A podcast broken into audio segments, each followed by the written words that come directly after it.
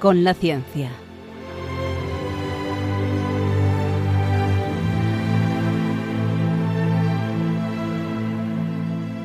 Dirigido por Javier Ángel Ramírez.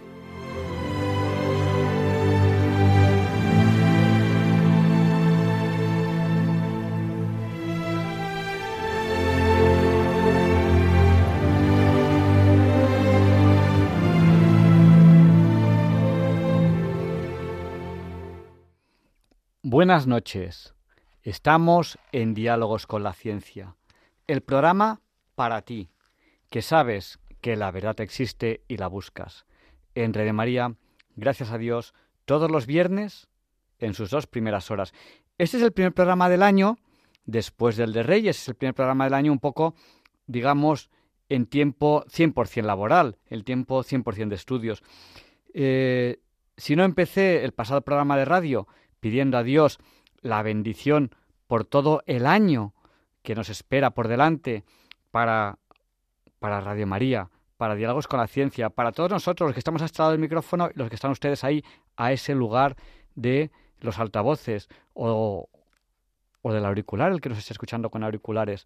Fue porque, bueno, pues quizá no era el primer día laboral, pero hoy quiero pedirlo, quiero pedirle a Dios esa bendición, o que Dios nos diga, diga bien sobre nosotros y que nos lleguen, nos lleguen todos los bienes que nos pueden llegar del cielo. A Radio María, a Diálogos con la Ciencia y a todos nosotros que hacemos Diálogos con la Ciencia, ustedes y nosotros. Y bueno, cómo no, tenemos que acordarnos de estos lugares del mundo donde hay violencia, ¿no? Eh, Ecuador, con la violencia que hay ahora mismo por el narcotráfico, una plaga tremenda que hace un daño terrible a muchos países del mundo, a lugares que están en guerra, Ucrania, en guerra con Rusia, Jerusalén, en guerra con Palestina, tantas pequeñas guerras que parece que tengamos olvidadas por todo el mundo, tantos lugares de violencia. A ellos queremos dedicarles los, programas de este año y con la, con la petición al Señor que, que, se acabe, que se acabe el mal y que llegue el bien a toda la tierra.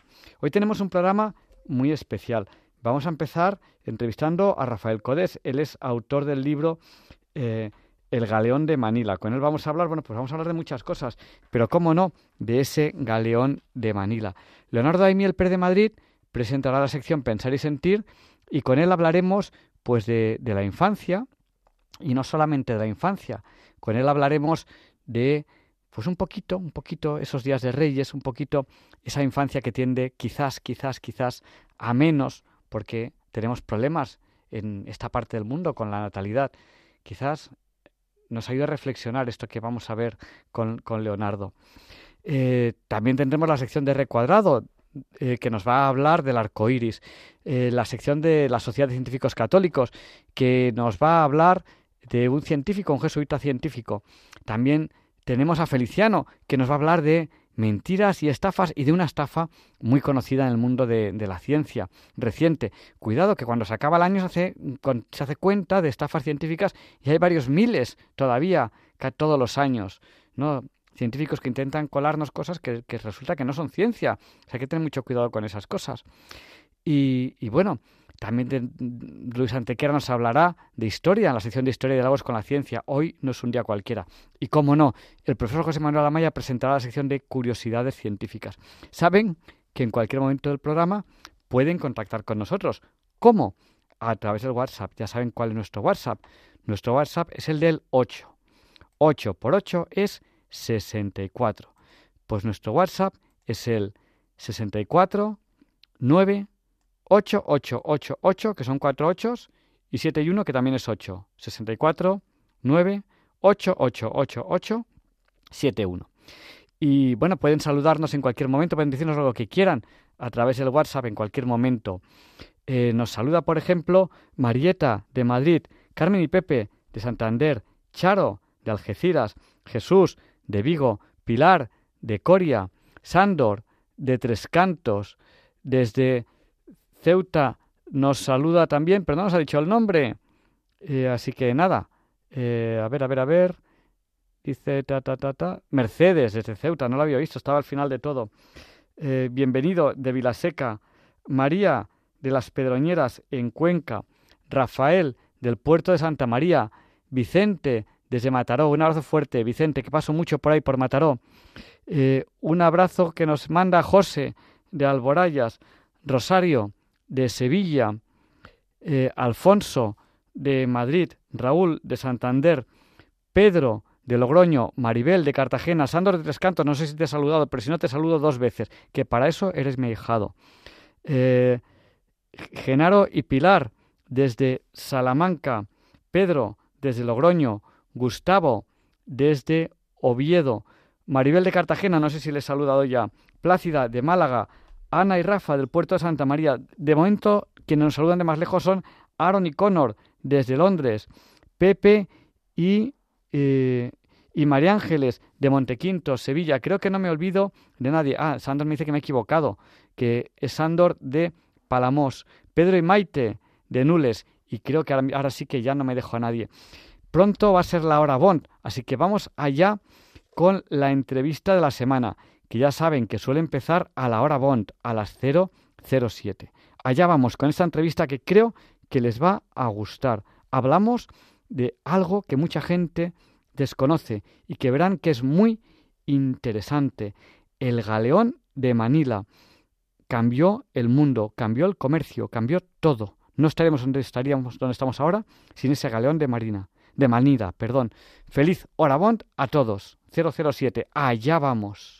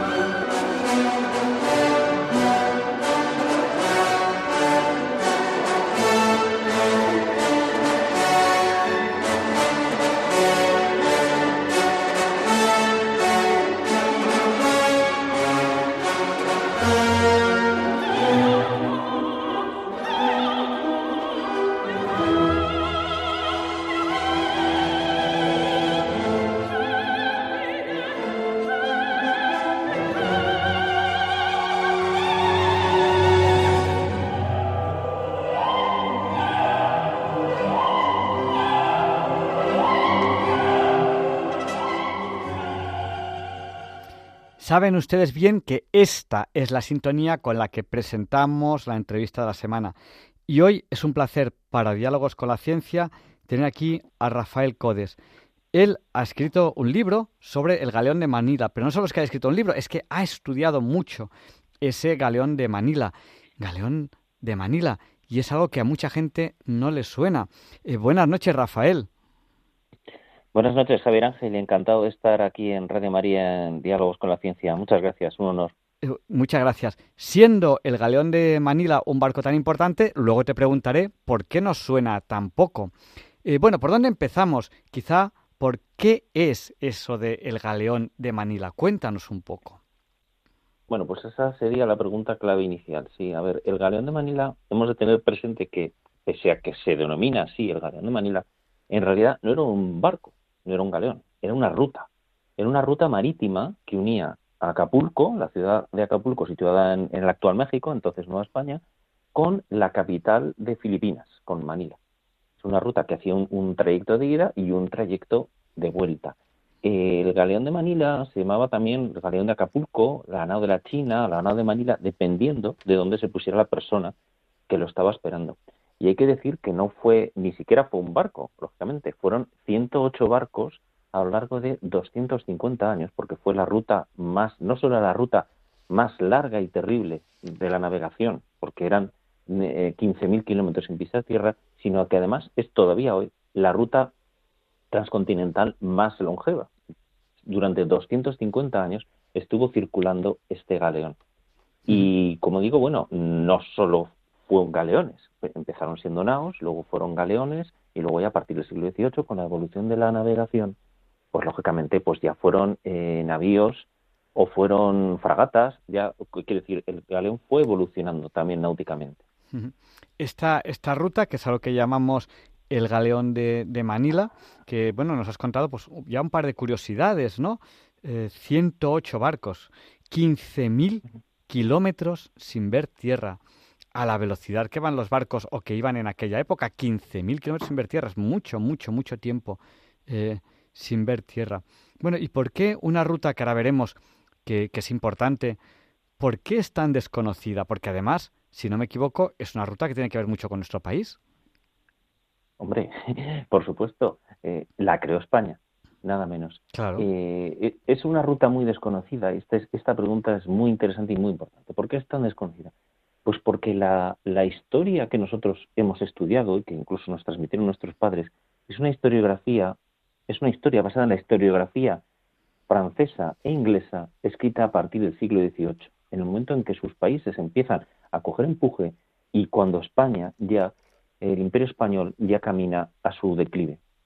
De manera que esta, esta historia que escribieron estos historiadores ingleses y franceses se dedicaron a destacar todos aquellos episodios que habían tenido lugar a partir del siglo XVIII y a ocultar aquellos episodios en los que esas naciones no habían tenido ningún protagonismo, por muy importantes que hubieran sido. Y, es, y el Galeón de Manila es uno de estos episodios, porque el Galeón de Manila es un episodio muy interesante y que además cambió el mundo. O sea, el galeón de Manila no es solo historia de España, el galeón de Manila es historia del mundo y sin embargo lo hemos olvidado. Eh, fijémonos, hay, un ejemplo muy claro, por ejemplo, la, la Armada Invencible, la llamada Armada Invencible. Para el común de las personas, la Armada Invencible fue una derrota española que marcó el inicio del declive de la potencia naval española. Pocos españoles saben que esta, esta armada tuvo lugar en el marco de una guerra contra Isabel I de Inglaterra que duraría 16 años más, que se mandaron dos armadas más a Inglaterra y que esta guerra terminaría con un pacto en el que España cumplió todos sus objetivos iniciales cuando empezó la guerra. Es decir, es una guerra que ganó España. Pero sin embargo, la historiografía inglesa se ha dedicado a potenciar este episodio y a opacar episodios como el del Galeón de Manila. Y para esto estamos aquí, para rescatar esta historia de España tan importante y tan interesante que tenemos. Bueno, supongo que hay muchísimo que contar, ¿no? Porque, claro, eh, más de 200 años, eh, bueno, 250, nos has dicho, 108 barcos, 15.000 kilómetros, tiene que estar lleno de anécdotas, simplemente ya con los nombres de los barcos y un poquito la descripción, se pueden escribir ya un montón de libros. Eh, hay, hay, muchísimas historias que contar y tú has escrito junto con, con, una autora, con otra autora, un, sí. de momento un libro.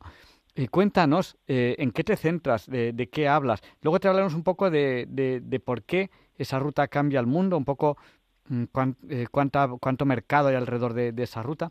Eh, pero cuéntanos, tú un poco de, qué hablas, en qué te centras, porque claro, hay tantísimo, 250 años, anda que no hay cosas que contar. Pues, pues precisamente hemos hecho un recorrido en el libro de los 250 años, desde el, descubrimiento de la ruta del tornaviaje, que es un tema muy largo muy interesante, porque se podía ir, o sea, eh, Magallanes atraviesa el Pacífico en 1521, pero desde 1521 ya eh, el Cano vuelve por Occidente, pero sin embargo el capitán Gómez de Espinosa, que es la otra nave que queda, la Trinidad, va a intentar volver hacia América, volver por el Oriente, y va a ser el primer fracaso.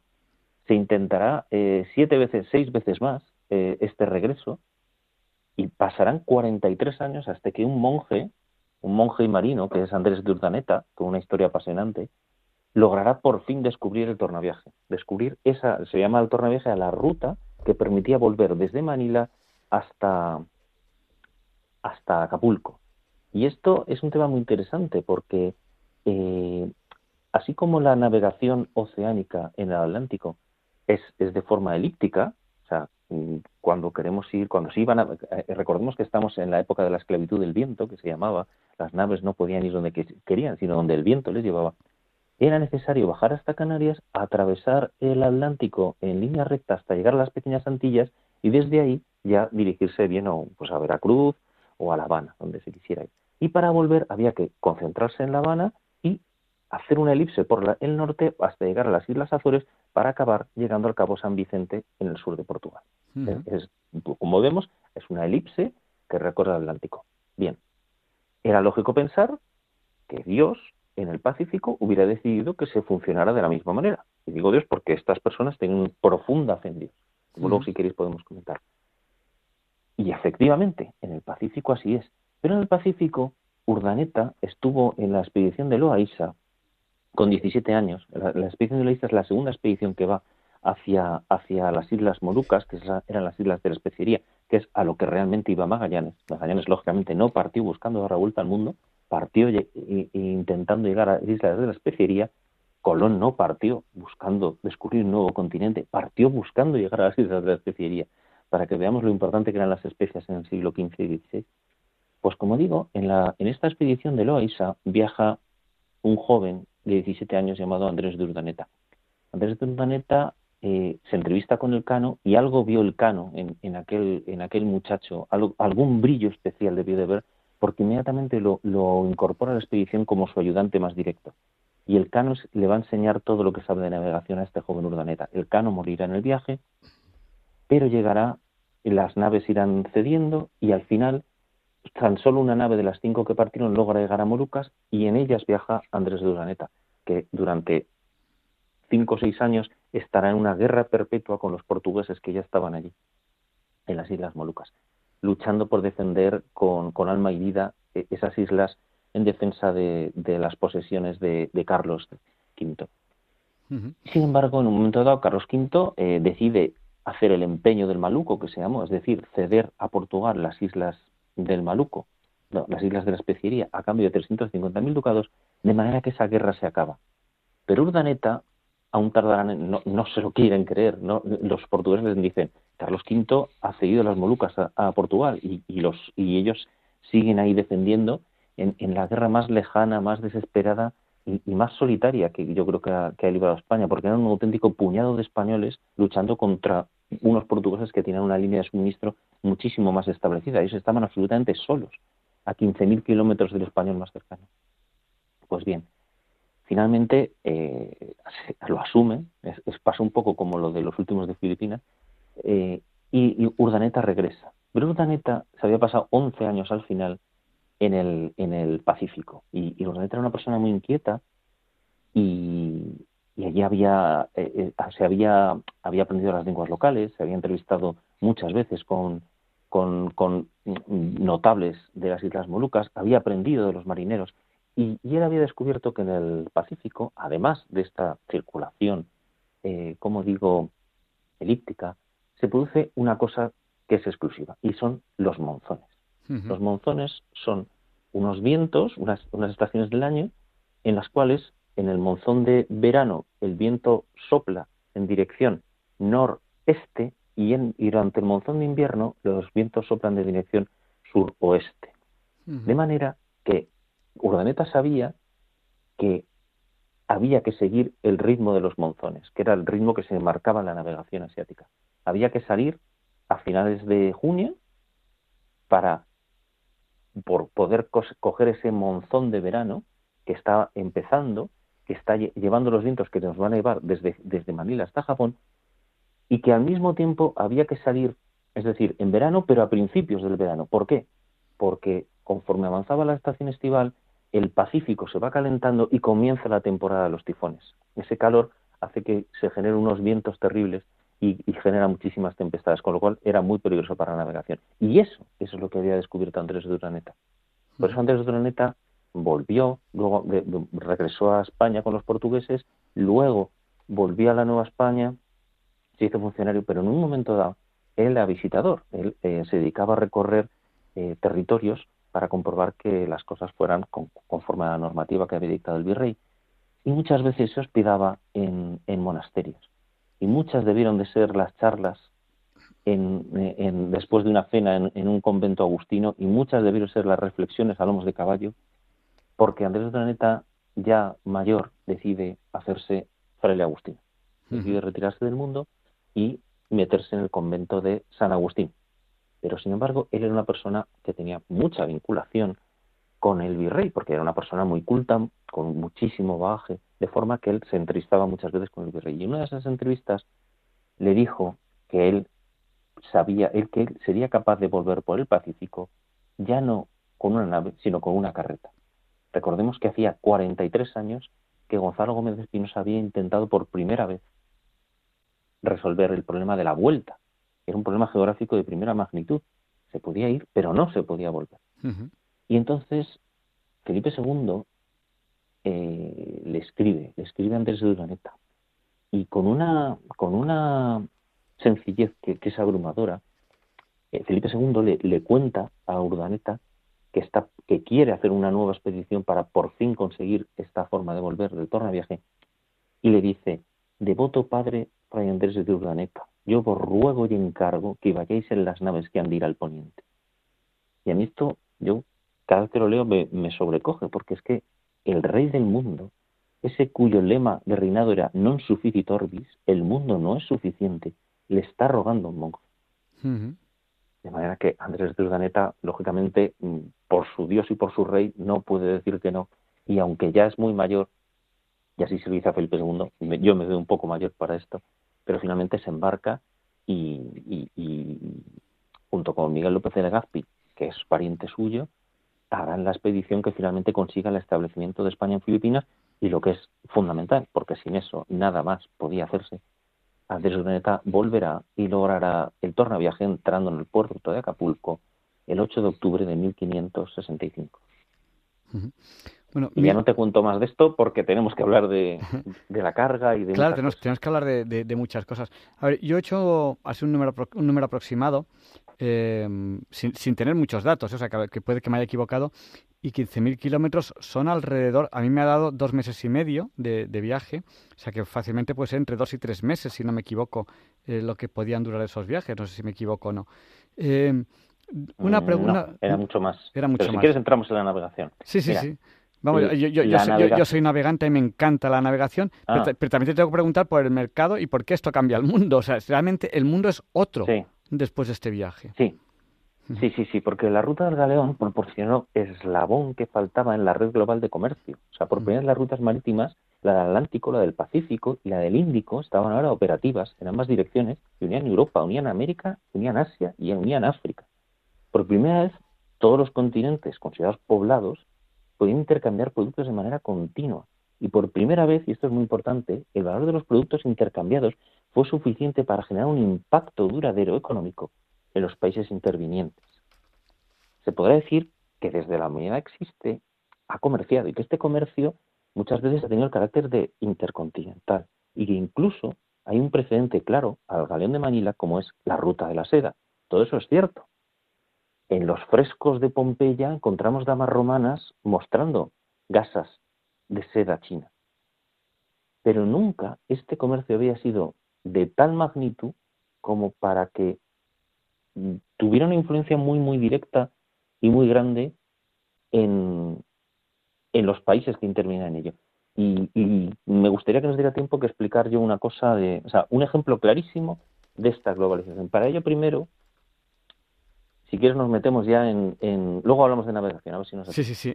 Pero vamos a vamos a hablar, mirad, cuando cuando Legazpi llega a Filipinas, se da cuenta que las islas son muy pobres.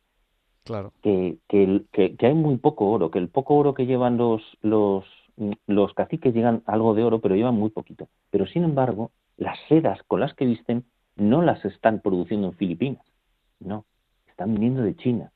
Y Legazpi se da cuenta de que el gran negocio va a ser el comercio con China. Y eso es lo que comienzan a hacer. Mm. Y en, en 1573 empiezan a partir barcos cargados de chinerías con destino a, a México, a la Nueva España. Y en ese dos, tres años antes, el virrey, el cuarto virrey de México, don Martín Enríquez de Almansa, escribe a Felipe II. Felipe II era un hombre con una capacidad de trabajo algo absolutamente espectacular, porque todo el mundo escribió a Felipe II y Felipe II contestaba a todo el mundo. Es algo que, que maravilla cuando estudias las crónicas. Pues bien, escribe a Felipe II y este Martín Enrique de Almansa, con una clarividencia absolutamente asombrosa, le dice a Felipe II las claves de lo que va a ser el comercio del galeón. En primer lugar, le dice que el Océano Pacífico es un océano inmenso. Un océano que se traga los barcos. Yo invito a que hagan este ejercicio, por favor, los oyentes, la próxima vez que consigan tener delante de sí un globo terráqueo. Que lo giren hasta que vean el Océano Pacífico y verán que hay un momento en que el globo es enteramente azul. Sí, sí, o sea, hay, es el Océano Pacífico. Si se coge el centro, si se coge el centro, el, mm. punto más alejado, de, digamos, de las tierras grandes, parece que no hay tierra. O sea, si se mira el, globo terráqueo, parece, parece que no hay tierra. Y el, curiosamente... Y 15.000 kilómetros, como, como, decías tú, 15.000 kilómetros es la distancia que separa La Coruña de Australia, para que nos hagamos una idea. Y, eh, Esos son 15.000 kilómetros. Claro, y curiosamente, pues ese, ese océano, que es el más grande del mundo, eh, fue llamado en algún momento el lago español. Precisamente, sí, porque durante mm, ciento y pico, casi 200 años, ninguna nación tuvo la capacidad tecnológica y marítima para poder llegar a él. Y esto es muy interesante porque, por ejemplo, eh, así como las flotas de la carrera de Indias navegaban lo que se llamó en conserva, es decir, España inventó lo que son los convoys navales, estos convoys que hacía Estados Unidos en la Segunda Guerra Mundial para llevar armamento a Rusia. Esto lo inventó España, los barcos navegaban en conserva, en convoy. Sin embargo, el galeón de Manía navegaba solo. ¿Por qué? Porque el único enemigo que tuvo durante 200 años el galeón era el propio Océano Pacífico. Ninguna nación enemiga era capaz de, arriesgarse tanto como para llegar a las latitudes del Pacífico a las cuales era capaz de navegar España.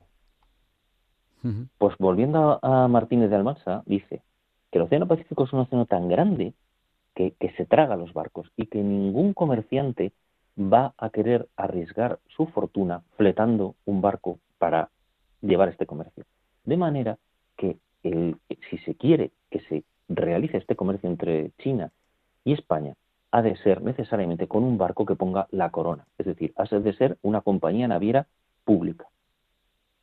En segundo lugar, dice que hay un problema, y es que eh, los chinos, dice, no hay nada que se le puede llevar que ellos no tengan, porque tienen abundancia de sedas y lencería, que paños, que se refiere al paño castellano, por ser tierra caliente, no los gastan, ni los tienen en nada. Azúcar hay en gran abundancia, y cera y drogas hay en las islas cercanas, y los traen.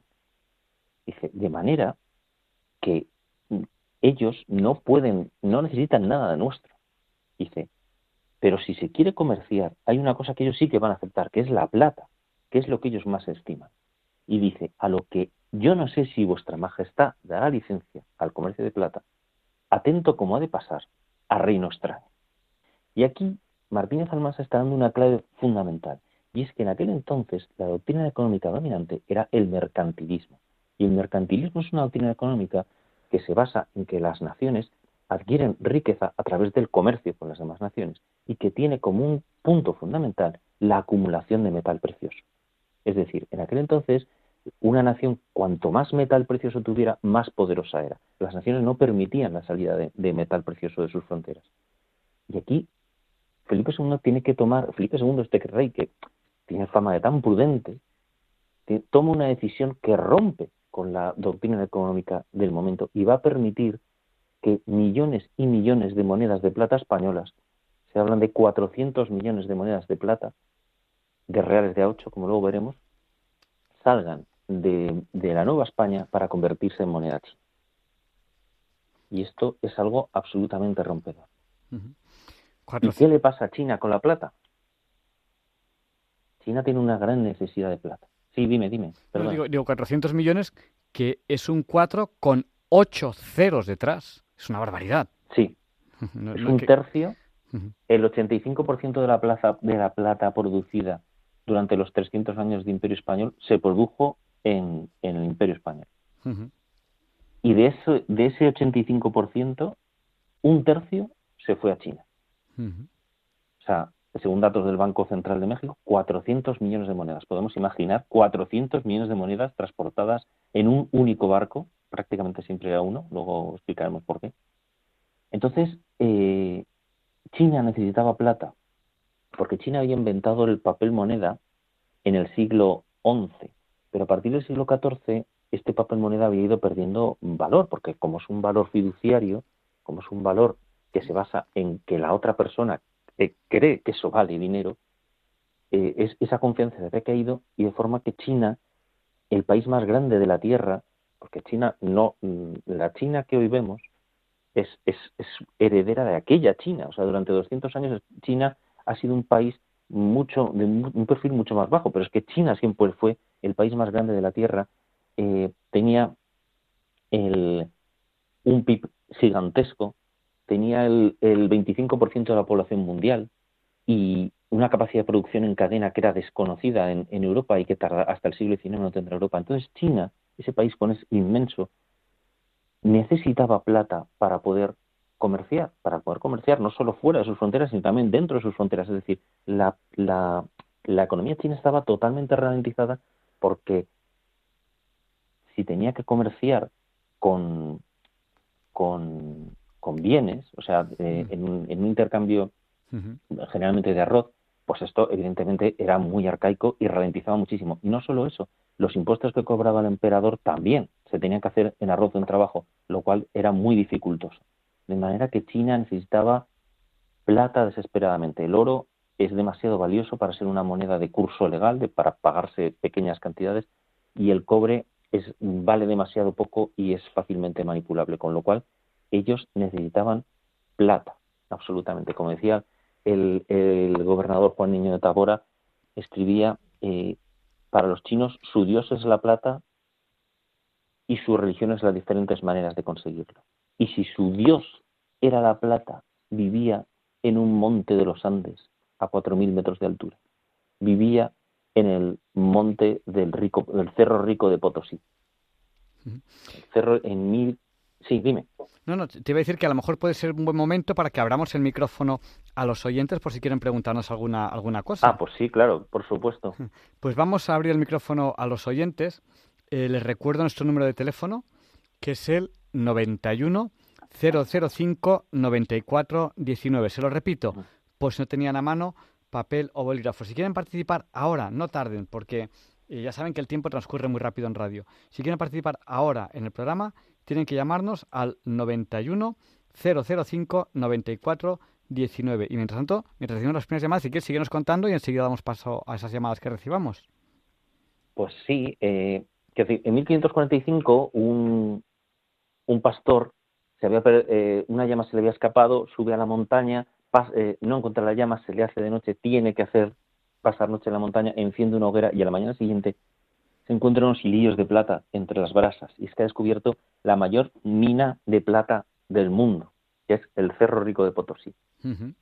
Junto a este, a este suceso, que podríamos calificar de fortuito, eh, tenemos otra cosa que no es fortuita, que es eh, que Bartolomé de Medina ha descubierto el método de amalgamación de la plata, que esto es una, podemos ver que existe el I más D más I, ya existía en aquella España del siglo XVI. Eh, este hombre conoce, es un método que ya utilizaban los romanos, pero realmente había caído en desuso. Y este hombre, a través de un, de un metalúrgico alemán, le comenta que esto se puede hacer y él en Nueva España, pero e-, era muy complicado conseguirlo, y él, haciendo diferentes pruebas, consigue hacerlo. Y el método de amalgamiento de la plata consiste en que con mercurio, la, o sea, la tierra, la plata, cuando está en la tierra, no está en grandes vetas, sino que está en, polvillo. Entonces lo que se hacía era sacar la tierra de la mina y se mezclaba con mercurio y, durante eh, entre 10 y 40 días se pisaba para que aquello estuviera todo mezclado una vez ya se había bien eh, mezclado perfectamente, el mercurio atrae la plata. De forma que se limpiaba la tierra, se, nos quedaba el mercurio con plata, se metía en un horno y cuando se, se sometía a alta temperatura, el mercurio se evaporaba y teníamos la plata más pura del planeta. De manera que España tenía una inmensa cantidad de plata y además un, método de producción de la plata enorme.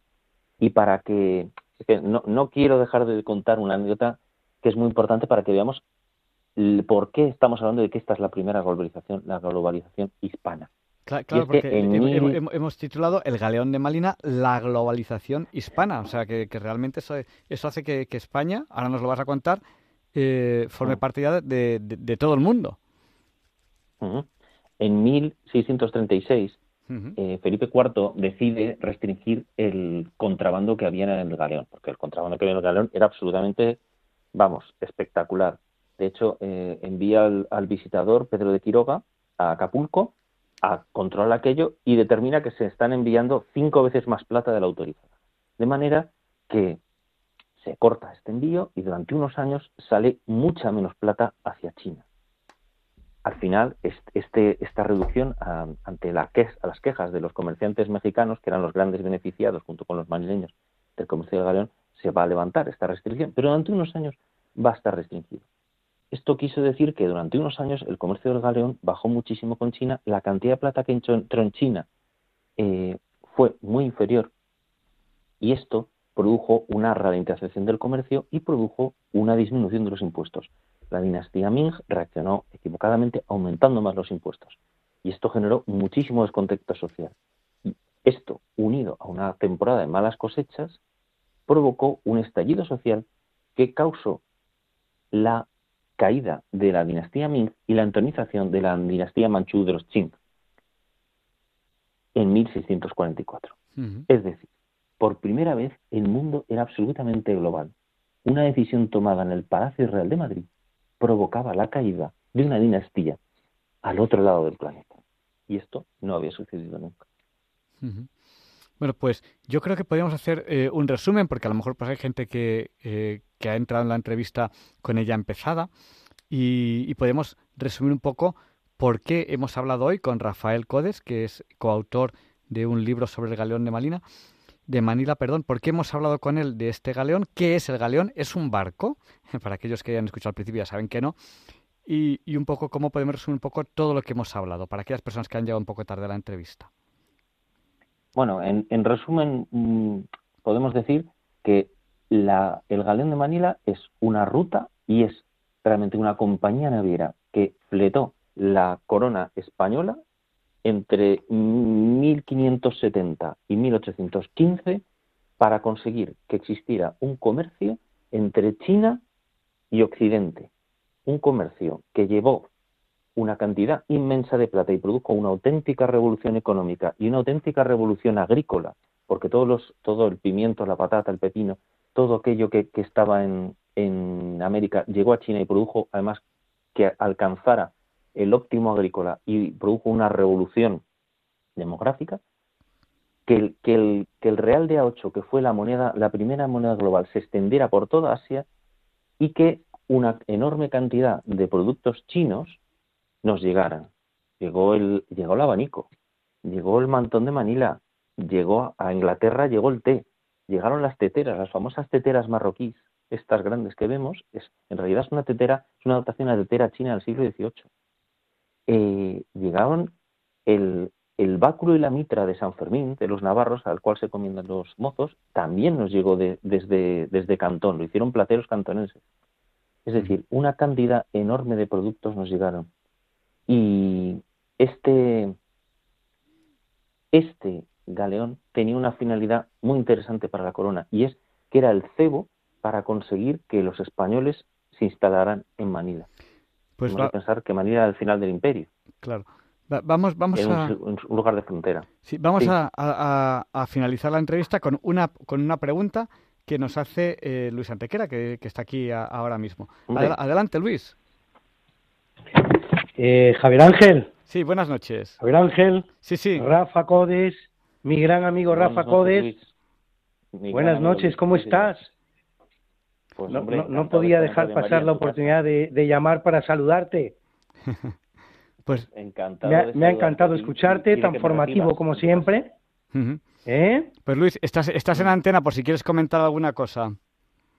Bueno, pues nada, simplemente yo el objeto de mi llamada no era más que saludar a mi, a mi gran amigo y colaborador en mi programa Esta no es una semana cualquiera, donde tiene precisamente una sección que se llama así, el Galeón de Manila, que vaya por su capítulo número 11 la próxima semana, 10 capítulos ya emitidos, en donde nos cuenta en detalle pues muchas de las cosas que te ha contado a ti Javier Ángel eh, resumidas. Claro. Eh, así que nada, simplemente es eso, Rafa, saludarte, desearte lo mejor, te tengo te tengo y yo creo que es así, no creo equivocarme, por el gran experto español junto con tu socia en esta aventura, Silvia Ribelles, eh, del Galeón de Manila y es un tema que nos tienes que, del que nos tienes que hacer conocedor a todos los a todos los españoles y a todas las personas del mundo porque, porque tiene una importancia impresionante, que ha sido deliberadamente silenciada a lo largo de los siglos, pero estamos aquí para recuperar nuestra historia, ¿verdad? Pues muchas gracias, Pues, Luis. Sí, Luis. Y Luis, bueno, sé que, que esa afirmación que has hecho tiene más que ver con el cariño que me tienes que con la justicia, pero te lo agradezco igualmente. No, no es así, no es así, es, es, es de justicia. Pocas personas saben lo que sabes tú sobre el galeón de, de Manila. Has hecho una investigación fantástica que, insisto, se está, la estamos eh, reproduciendo poco a poco en el programa. Esta no es una semana cualquiera en la que eres mi gran colaborador y es un favor que le estás haciendo pues eh, a todos los españoles particularmente y a todos los que quieran conocer la historia del mundo y de la humanidad. ¿eh? Pues, pues muchas gracias, Luis. Un fortísimo abrazo, Javier Ángel. Fortísimo abrazo. Un fortísimo abrazo, Rafa. Buenas noches. Fortísimo abrazo, Luis. Bueno, pues Rafa, te- te- terminamos, terminamos ya la, la entrevista. Eh, no sé si quieres comentarnos alguna cosilla más. Bueno, sí, que, que eh, vamos a ver, que con, la, eh, con esta primera globalización hispana, mm, rápidamente, que, que tenemos que pensar que el, que el pensamiento anglo-norteamericano que considera Sí. muchas cosas que ya estaban presentes, o sea, muchos de los de lo que consideramos necesario para la, la globalización ya estaban presentes, ya había redes comerciales globales, ya había compañías navieras que atravesaban el Pacífico en grandes naves, como era el Galeón de Manila, ya había un sistema monetario común con un- una moneda global, como era el Real de A8 español, ya había fábricas en Cantón que fabricaban en cadena. Es decir, ya existía todo eso. Por supuesto que las redes que existían no eran tan sofisticadas y tan integradas como hoy, pero a partir de 1573, cuando los primeros galeones partieron de Manila, lo que pasaba en China dejó de quedarse en China. Hasta 1573 el descubrimiento de una montaña de plata no hubiera afectado prácticamente a Asia. Y a partir de y, y sin embargo el galeón hizo que esto fuera una auténtica revolución. Es decir, no hizo falta la llegada del liberalismo económico de la Ilustración del XVIII, ni el capitalismo del siglo XIX, ni la máquina de vapor, ni la revolución industrial inglesa. Nada de todo esto hizo falta. Hemos de retroceder el, el reloj de la globalización 200 o 300 años antes de lo que creemos y situarlo en el Pacífico a mediados del siglo XVI. Y, y- y termino con un apunte. El Real de A8, que si quieren lo pueden buscar en internet, curiosamente eh, tiene la- las dos columnas, si no me equivoco, son las dos columnas de Hércules, si no me equivoco, De Hércules, sí. y, y, la- y- y las dos esferas del mundo, que digamos sería el mundo por un lado y por el otro, que significa pues Columnario eso, de mundos y mares. claro. Y curiosamente ese es el inicio de otra moneda que se usa ahora a fecha de hoy globalmente, que cuéntanos un poco si quieres en medio minuto. ¿A qué me estoy refiriendo? Pues, pues os lo cuento rapidísimamente porque esta historia es increíble. Eh, a raíz de que, de que el, el Real de A8 empieza a llegar a Asia, se convierte en la moneda de aceptación y esta moneda, eh, Real de A8, va a ser de aceptación y va a ser la moneda oficial con que se comercia en China, nada menos que hasta 1911, cuando cae el imperio, el imperio chino. Pero no solo eso, eh, es que esta moneda se comercia incluso en las, las colonias eh, inglesas de Norteamérica también. La única moneda con la que com- comercian es con el Real de A8 español. Y cuando se produce la independencia de los Estados Unidos, nombrado en el Boletín Oficial de los Estados Unidos, se nombra moneda oficial al Real de A8 español. El Real de A8 español es una moneda que creó Pedro el Cruel para reivindicarse a sí mismo, por eso se llama el Real. Y, y el Real de- y hasta 1857 fue la moneda oficial de los Estados Unidos. Y el Real de A8 es la base del dólar, de todas las monedas iberoamericanas. Es la base del yen japonés, del yuan chino y del ringgit malayo, que, se- que significa dentado porque el Real de A8 eh, se, se hacía dentado. Y, Es la- decir, y- y las dos barras del signo de dólar son las dos columnas del Real de A8 efect- y las dos sí, esferas la del mundo, si las dos esferas del mundo giradas es la S de- del dólar. Es, o sea, es, es un- el mismo símbolo quizá un poco modernizado. Pues Sí, porque cuando, cuando los, los comerciantes norteamericanos firmaban el, o sea, se pagarán tantos Spanish dollars que me llamaban ellos. Entonces, el símbolo que copiaban a las dos barras y la, y la, y la cartela de, del real que venía al Real de A8. ujú, Tantos dólares y ponían, en vez de dólares, como ellos son muy de abreviar, ponía ese simbolito. Y efectivamente, ahí estaba el Real de A8 y ahí estaba una moneda creada por Pedro el Cruel en el siglo XIV. Pues Rafa, tenemos que terminar ya, ya la entrevista. Muchísimas gracias por habernos hablado hoy de esa gran globalización y el Galeón de Manila. Un abrazo muy fuerte y te seguiremos escuchando en, Esta no es una semana cualquiera. Muchísimas gracias por tu invitación, Javier Ángel, y muchísimas gracias a todos los oyentes que han estado aquí con nosotros. Y cuando queráis, eh, yo estaré encantado de volver y contaros qué era Manila, qué era aquella Manila hispana. Ah, pues, pues, pues ahí queda una entrevista pendiente. Muchas gracias. Buenas noches. Muchísimas gracias. Un abrazo fuerte a todos. Un abrazo. Y a continuación, Leonardo Daimiel Pérez de Madrid nos lee un texto en el que nos habla de la niñez, los Reyes Magos también un poquito, y ese quizá problema demográfico que tenemos ahora mismo en nuestra parte del mundo.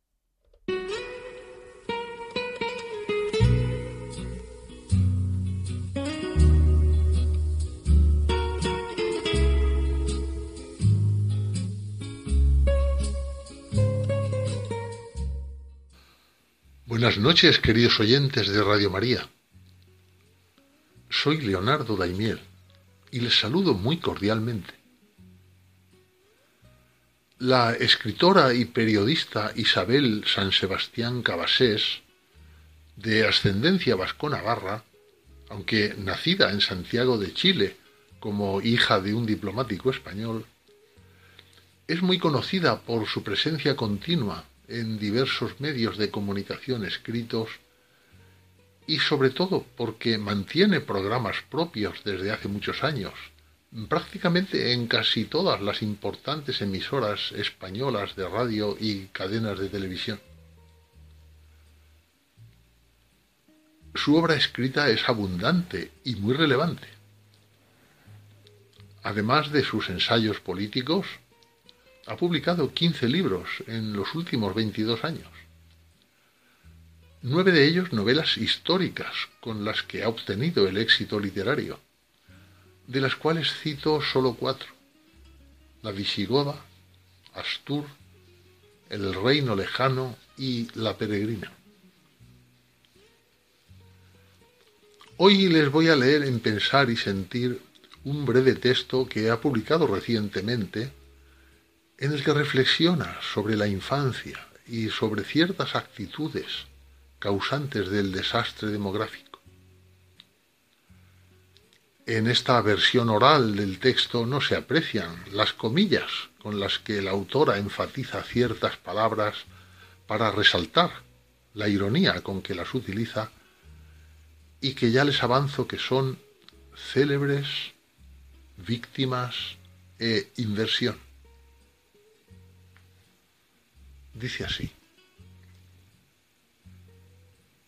El Día de Reyes y su víspera son, de largo, mis fechas favoritas del año. Vuelvo la vista hacia el pasado y me veo a mí misma, aguardando impaciente la llegada de Melchor, Gaspar y Baltasar, o bien ayudándoles a aderezar el escenario de su visita del modo más convincente, en aras de preservar la ilusión de mis hijos el mayor tiempo posible. Ese es el recuerdo que perdura con más fuerza y que revive ahora multiplicado al repetirse la historia en las personitas de mis nietos, el premio impagable que nos da la vida cuando más lo necesitamos. Los regalos son y siempre fueron lo de menos. Lo importante sigue siendo la sorpresa, la magia, las miradas cargadas de gozosa incredulidad, la expresión de sus caritas, la inocencia conservada como el preciado tesoro que es. Si en algo se ha empobrecido España en las últimas décadas es en esa riqueza formidable que representan los niños en todos los sentidos. No sólo porque su infancia se acorta y pervierte a través de las pantallas, los teléfonos móviles, las redes sociales, la inmersión prematura y brutal en un universo ajeno a los juegos y lecturas que antaño fomentaba en su imaginación, invitándoles a soñar, sino porque se diría que sobran que constituyen un lastre para los adultos, que restan posibilidades de desarrollo a sus padres. Hemos llegado al extremo de que nuestros hogares acogen a más mascotas que hijos. La natalidad está por los suelos, superando su propio récord a la baja en cada recuento. Nunca tantas mujeres y hombres célebres dieron un paso al frente para reivindicar públicamente su decisión de renunciar a la maternidad o paternidad, alegando los argumentos más peregrinos. Desde su desencanto con este mundo, al que no quieren traer nuevas víctimas, hasta su determinación de contribuir a la sostenibilidad del planeta, evitando reproducirse. Los niños ya no parecen ser bienes en sí mismos, sino una suerte de propiedad cuyo coste es preciso calibrar meticulosamente antes de lanzarse a realizar la inversión. Los niños salen demasiado caros, se dice, mientras que a la vez se programan las próximas vacaciones en algún lugar exótico los niños son incompatibles con la incorporación de la mujer al mercado laboral, se afirma, ignorando el hecho de que la mujer siempre ha trabajado, primero recolectando, después en el campo, en las fábricas o en las empresas. Termina así este texto escrito por Isabel San Sebastián.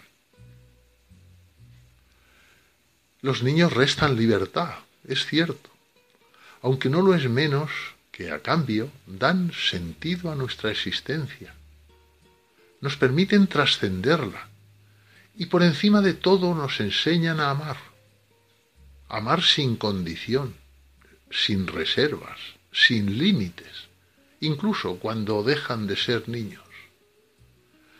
Porque a nuestros ojos, al menos a los míos, los hijos conservan siempre el poder de evocar en nosotros la imagen que vieron de ellos sus majestades de Oriente, llegando cargadas de felicidad.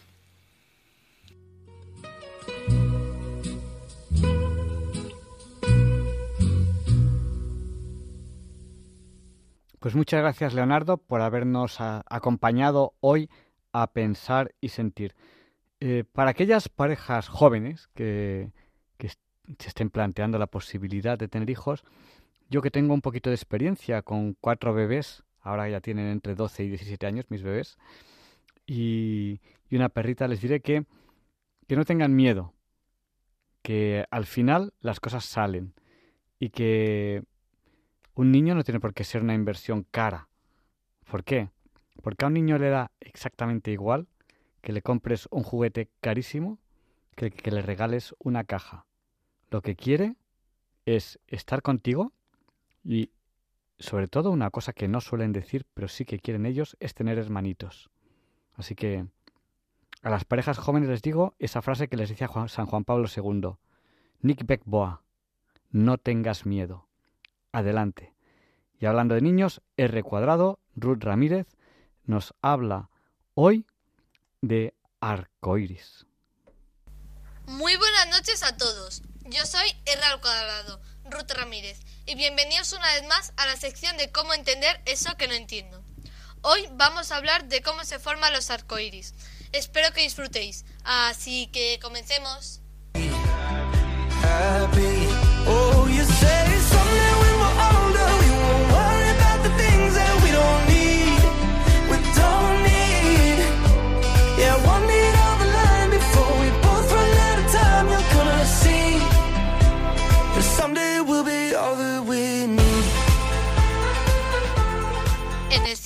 Las gotas actúan como pequeños prismas y cuando la luz del sol las ilumina de manera adecuada, la luz se separa en sus colores formando un arco iris. Por eso, solo podemos ver los arcoíris cuando llueve fuerte o hay una pequeña llovizna. El fenómeno del arco iris es un fenómeno del reflejo de la luz solar en las gotas formadas por la lluvia y la refracción. El arco iris se genera cuando los rayos de sol brillan a través de las gotas de lluvia. Estas se comportan como pequeños prismas si se encuentran en posición idónea. La luz blanca que procede del Sol se separa formando un conjunto de rayos de diferentes colores que se van separando conforme los rayos se mueven dentro de las gotas de agua. Después, los rayos chocan en la pared interna de la gota y se reflejan hacia atrás chocando con la superficie de la gota para salir al exterior. Así, cada rayo tendrá un ángulo y un color distinto, y como son millones de gotas, hace que veamos un arco iris. El arco iris es una circunferencia, aunque generalmente solo vemos un arco, pero esto es porque estamos situados en la superficie terrestre. Si quisiéramos ver el arco iris completo, es decir, la circunferencia completa del arco iris, además de darse todos los factores que hacen posible la formación del arco iris, tendríamos que elevarnos de la superficie terrestre y que el arco iris no tuviese ningún obstáculo. Por ejemplo, si nos vamos a una montaña, a pesar de que estemos elevados, la propia, la propia montaña puede ser un obstáculo, ya que impide que pasen todos los rayos del sol y forma una sombra que evita que se forme el arco iris completo. Pero si volamos en un avión o en un helicóptero, sí que podemos apreciar ese fenómeno, ya que la sombra de estos es muy pequeña si la comparamos con el radio del arco iris. A lo mejor has tenido la suerte de mirar un arco iris y ver otro a su lado. Esto se llama arco iris doble o también llamado arco iris secundario. Este fenómeno ocurre de manera menos frecuente que la formación de un arco iris. El arco iris doble es formado cuando los rayos del sol pasan por la parte baja de las gotas de agua. El hecho de que haya dos rebotes de luz hace que se crucen los rayos y salga la gota de agua en sentido inverso. La intensidad de este segundo arco iris es menor, ya que los rayos pierden energía en los rebotes y las franjas. Además de ser más anchas, se encuentran en sentido inverso. Es decir, el color rojo está en el extremo interno y el color violeta en el externo. Bueno, pues eso ha sido todo. Espero que os haya gustado y hayáis disfrutado. Buenas noches y hasta la próxima.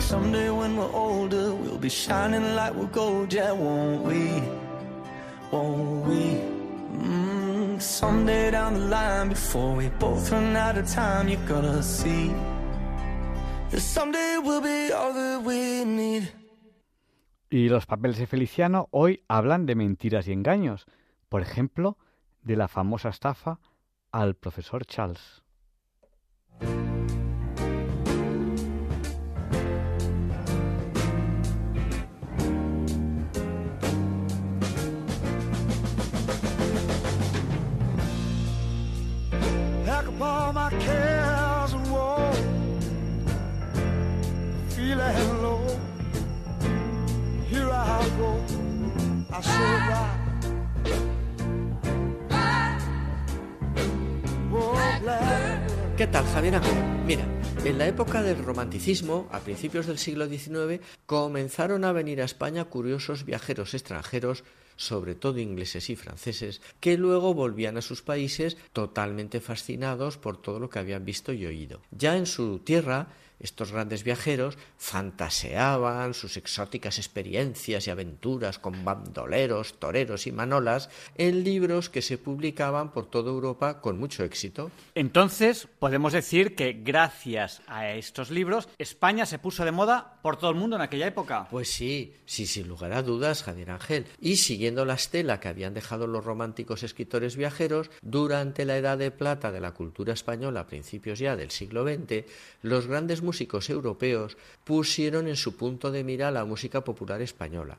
Nuestras danzas, nuestras músicas más populares, nuestros mitos románticos y hasta nuestra arquitectura fueron la principal fuente de inspiración de los ballets, de las sinfonías, de las rapsodias y las óperas que se estrenaban en ese momento por toda Europa y América. ¿Y algunos de estos grandes músicos ¿Visitaron España? Pues sí, claro que sí. Incluso conocieron a los jóvenes de la generación del 27, principales avalistas de esta simbiosis entre lo popular y lo culto. Ya hemos contado cómo Pepín Bello conoció a Ravel, a Stravinsky, a Rubinstein, ay, por supuesto a don Manuel de Falla, ¿no? Tan cercano que estaba a Federico García Lorca. Pero como siempre ocurre en la vida, junto a estos artistas destacados encontramos a otros, a menudo no carentes de personalidad, incluso de genialidad, pero que por distintas circunstancias solo han gozado de algún éxito efímero. Pero no nos engañemos, Javier Ángel, estos tipos genialoides son los más apetitosos para los papeles de Feliciano. Pues sí, oye, y qué apasionante tenía que ser el Madrid de la Edad de Plata con todos estos personajes deambulando por las calles, en sus tertulias, en los cafés. El escritor Alejo Carpentier contaba que cuando vino al Madrid antes de la guerra, todas las tardes salía de su casa de la calle Say de Baranda y se daba un paseo hasta la cervecería de Correos. Ahí se encontraba con la tertulia de los jóvenes literatos, la de Federico García Lorca, y allí estaban pues Herrera Petere y Acario Cotapo. Luego seguía hasta la granja de Lenar, donde estaba la vieja guardia, Valle Inclán, Manuel Bueno, etc.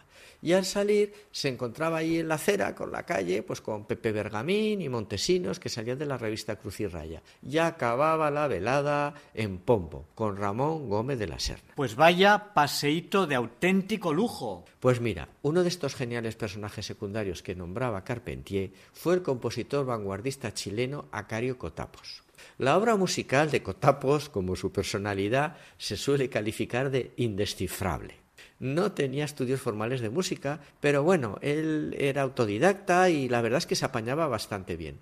Estuvo en Nueva York y en París, donde llegó a estrenar algunas de sus obras. En París la verdad es que no llegó a cuajar ni su música ni su personalidad. Vivía en un húmedo cuartucho subterráneo. Una mañana estaba en la cama, quejado de un fuerte catarro, cuando tras unos estruendosos golpes y vibraciones se abrieron dos grandes huecos en las paredes de su cuarto, y entre los escombros aparecieron por cada agujero dos grupos de obreros que se abrazaban en el centro de la habitación mientras abrían botellas de champán y cantaban la marsellesa ante la atónita mirada de Acarioco-Tapos. Se acababan de unir dos túneles para completar un tramo del metro de París. Pues vaya a despertar. Pues sí, y por ese y otros motivos se decidió abandonar París definitivamente y se vino a Madrid.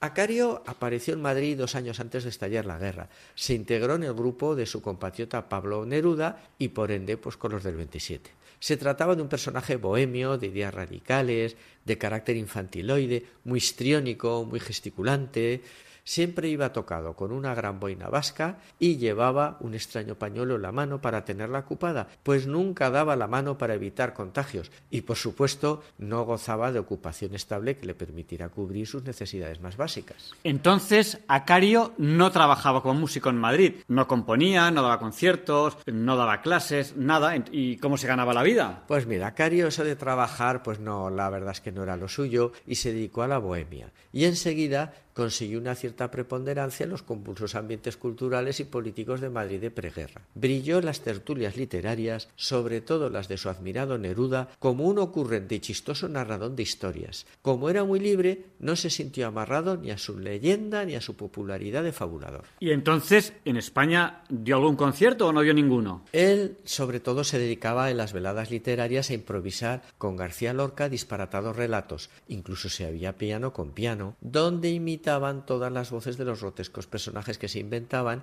y también los ruidos ambientales. Las puestas en escena eran divertidísimas, paródicas, carnavalescas, y Acario se veía obligado a llevar su histrionismo hasta el paroxismo, pues como decía él, para poder estar a la altura de Federico también salían a la calle y se ponían delante de los monumentos y los inauguraban.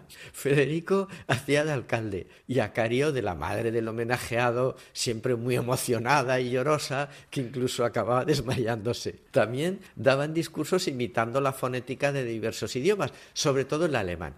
es que el alemán lo bordaban. Acario más de una vez se lamentó de que su prestigio de músico se viera afectado por su extenso anecdotario. Y bueno, cuando estalló la guerra en Madrid, ¿qué hizo Acario? Pues claro, se apuntó entusiasmado a la alianza de intelectuales antifascistas, brillando como uno de sus más exaltados activistas, y con ellos asaltó el palacio de los marqueses de Heredia Espínola. Contaba Alberti, para demostrar el carácter infantiloide de Acario, cómo mientras sus compañeros se dedicaban a depredar todo lo que encontraban por las dependencias del palacio, Acario jugaba plácidamente montando en el suelo del salón de la casa un tren eléctrico de juguete que había encontrado en uno de los armarios, ajeno totalmente a las fechorías que perpetraban sus compañeros. Se instalaron a vivir en el palacio y en las bodegas encontró unos cuantos bidones de agua mineral. Como hemos dicho que vivía obsesionado por los, los microorganismos y los contagios y, y todas estas cosas que le podían infectar por el aire y por el agua, se llevó a su habitación los botellones y empezó a bebérselos. Pronto empezó a sentir horribles retorcijones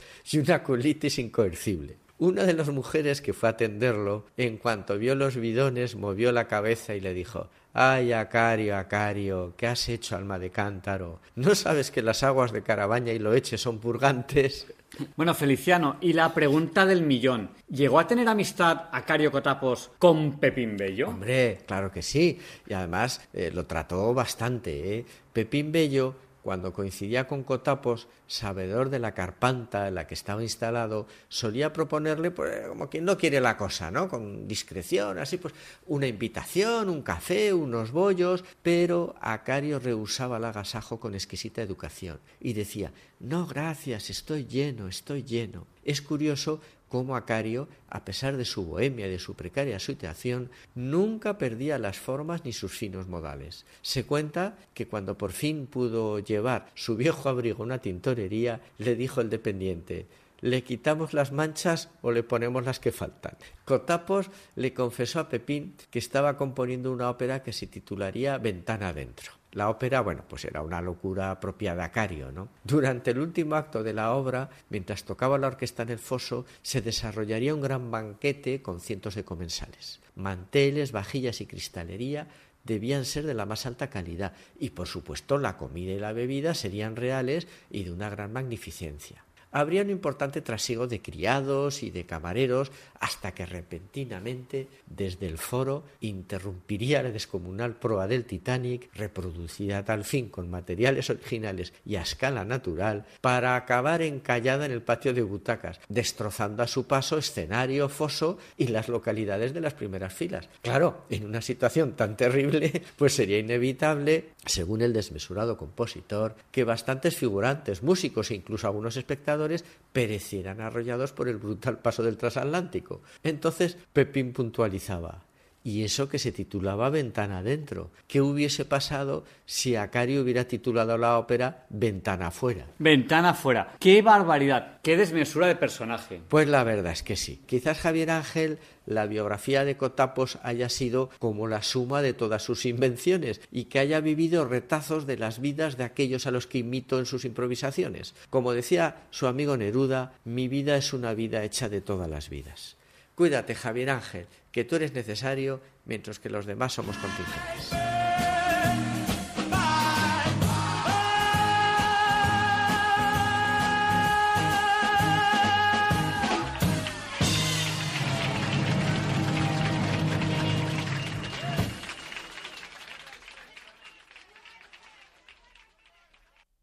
Y a continuación, la sección de la Sociedad de Científicos Católicos de España.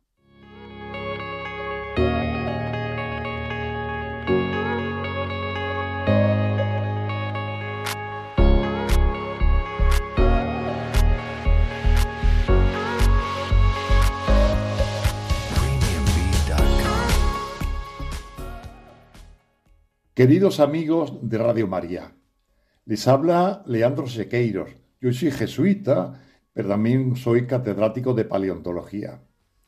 Y hoy le voy a describir al también científico jesuita, el padre José de Acosta, que nació hace mucho tiempo, en 1540, en la ciudad castellana de Medina del Campo.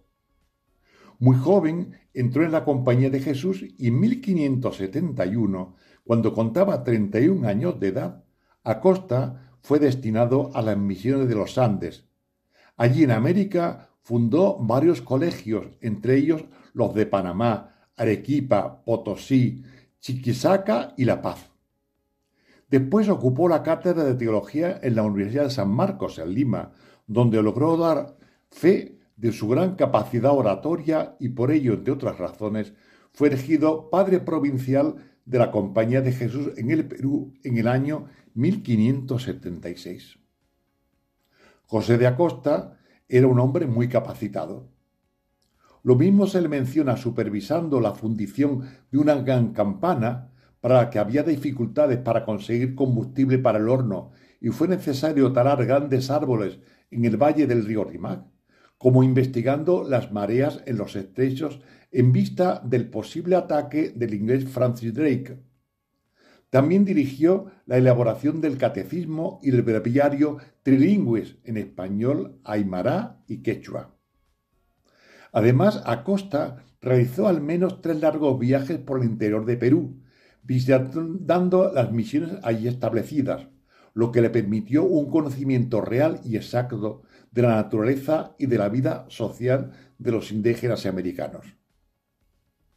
Su labor evangelizadora le produjo un fuerte desgaste. Enfermo y cansado por los viajes y los enfrentamientos con los poderes políticos españoles pidió volver a la metrópoli, a España, es decir, a la península ibérica, donde se quería quedar el resto de sus días. En el terreno científico podemos destacar dos aspectos en la costa. El primero es el descubrimiento de la corriente oceánica que al oriente del Océano Pacífico, junto a Sudamérica, la corriente de Humboldt, 200 años antes de que el científico prusiano Alexander Humboldt la encontrase. Y la segunda aportación más importante científica es la publicación de su libro más famoso, La historia natural y moral de las Indias, donde se tratan las cosas notables del cielo, elementos, metales, plantas y animales, y los ritos, ceremonias, leyes y gobiernos y guerras de los indios, cuya característica más importante es que postura la posibilidad de una interpretación tímida pero evolutiva de la realidad animal, vegetal y cultural. En su libro La historia natural y moral de las Indias escribe Acosta, Halláronse pues animales de la misma especie que en Europa, sin haber sido llevados por los españoles.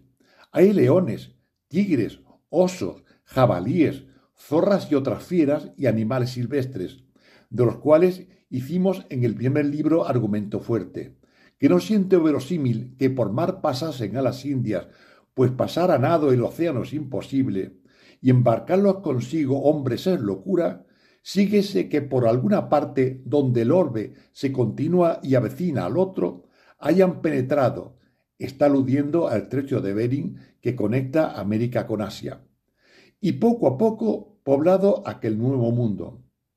Pues conforme a la divina escritura, todos estos animales se salvaron en el arca de Noé y de allí se han propagado por todo el mundo. Y en su libro La historia natural y moral de las Indias aborda otra cuestión todavía más difícil. ¿Cómo es que hay en América animales y plantas que son diferentes a los que hay en Europa? Acosta propone tres soluciones a estos problemas geográficos de los animales y las plantas. La primera solución es una solución teológica, Acosta formula de dos modos diferentes esta solución. La primera, allá los produjo el Creador e hizo Dios una nueva formación de animales. Esta es la solución que exige la creencia en una nueva creación diferente al original, algo con lo que el propio Acosta no está de acuerdo. La segunda solución de por qué en América hay animales y plantas que no hay en Europa es porque se conservaron en el arca de Noé. Y por instinto natural escribe y providencia de cielo, diversos géneros se fueron a diversas regiones, y en algunas de ellas se hallaron también que no quisieron salir de ellas y si salieron no se conservaron. Esta solución es la solución aceptada por Acosta. Tiene un carácter teológico creacionista, pero que se enriquece con la primera formulación histórica de la teoría de la dispersión geográfica y la adaptación biológica de las especies a medios ambientes diversos. Con toda razón se considera a Acosta el fundador de una nueva disciplina científica, que es la paleobiogeografía histórica, la distribución y dispersión de los animales y plantas a lo largo de mucho tiempo. Esta hipótesis excluye toda posibilidad de evolución o cambio biológico. La migración y adaptación de los animales a nuevos nichos ecológicos implica solo para Costa supervivencia, pero no un cambio biológico. Por ello, para Costa, los animales de América tuvieron en otro tiempo una distribución más amplia y se han extinguido, quedando solo confinados al Nuevo Mundo. No es necesario, pues, acudir a otras hipótesis como son las creaciones diferentes en cada continente. Por lo demás, Acosta sabe que la adaptación y confinamiento a lo que hoy los ecólogos llaman el nicho ecológico no es un caso único en América. Tiene la intuición de extender el paradigma paleobiogeográfico a otras regiones convirtiéndole en una ley general biológica. Pero hay una tercera solución. Es reducirlos a los de Europa, que es la solución evolucionista. Para, para Acosta, todos los animales de América no serían otra cosa que una modificación de los animales y plantas originales de Europa. Ello supondría aceptar un cierto transformismo, la diferenciación en distintos caracteres de animales que pudo ser causada por diversos accidentes es decir, por un cambio accidental de sus caracteres y que estos luego pasan modificados a sus descendientes. En el capítulo 36 del libro cuarto de su Historia Natural y Moral de las Indias ha sido citado en muchas ocasiones, pese a su brevedad, como uno de los textos más lúcidos que intuyeron, aunque no aceptara, la posibilidad evolutiva que Darwin en el año 1859 describe y acepta dos siglos más tarde. El texto siguiente considera abiertamente esta posibilidad, y es un texto ya clásico de Acosta. También es de considerar si los tales animales difieren específica y esencialmente de todos los otros, y si su diferencia accidental, que pudo ser causada por diversos accidentes, como en el linaje de los hombres, ser unos blancos y otros negros, unos gigantes y otros enanos. Así verbigracia en el eje de los simios ser unos sin cola y otros con cola. Y en el eje de los carneros son unos rasos y otros lanudos, unos grandes y otros recios, de cuello largo como los del Perú y otros pequeños y de poca fuerza y de cuello corto como los de Castilla. El gran método de Acosta es habido intuido la posibilidad de un cambio morfológico de forma que se prolonga en la descendencia biológica, sin embargo, sus naturales y comprensibles prejuicios heredados de la filosofía escolástica le impiden aceptar el hecho de la evolución. Acosta lo plantea solo como una opción. Será necesario avanzar casi un siglo para encontrarnos un pensamiento similar sobre estos aspectos de la biogeografía. El pensamiento de otro jesuita, Athanasius Kircher, padre de egiptología y el primero en asociar una enfermedad, la peste, con microorganismos vistos al microscopio.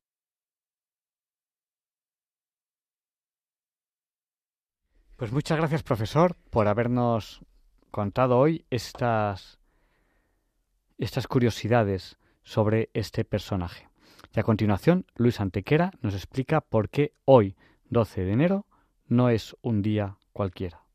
It's a lovely day today, and whatever you've got to do, I'd be so happy to be doing it with you.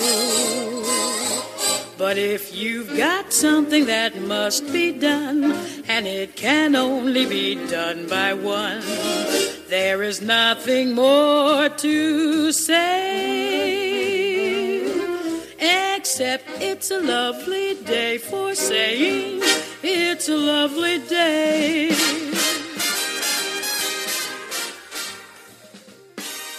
No, Javier Ángel, no dilectos compañeros de diálogos con la ciencia, no, queridísimos oyentes de Radio María. Claro que no es un día cualquiera, ningún día es un día cualquiera y este 12 de enero que nos disponemos a comenzar ahora mismo tampoco, porque en fecha tal, pero del año 1230, ante los continuos ataques piratas provenientes de la isla, Jaime I de Aragón conquista Mallorca que arrebata al gobernador almohade Abu Yaya, que venía gobernando la isla desde 1208.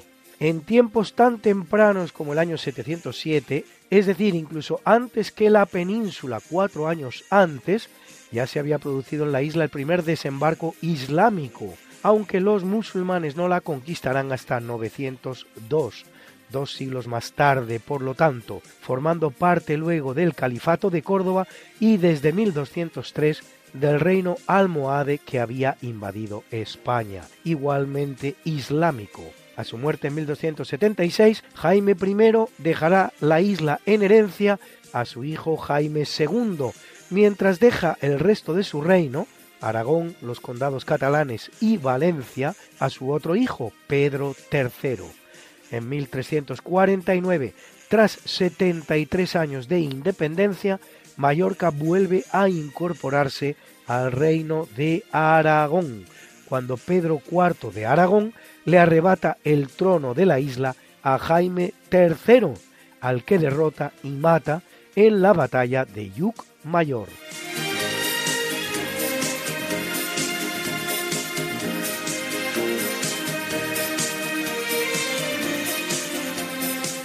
En 1755 la emperatriz Isabel aprueba la creación de la primera universidad rusa, la Universidad de Moscú.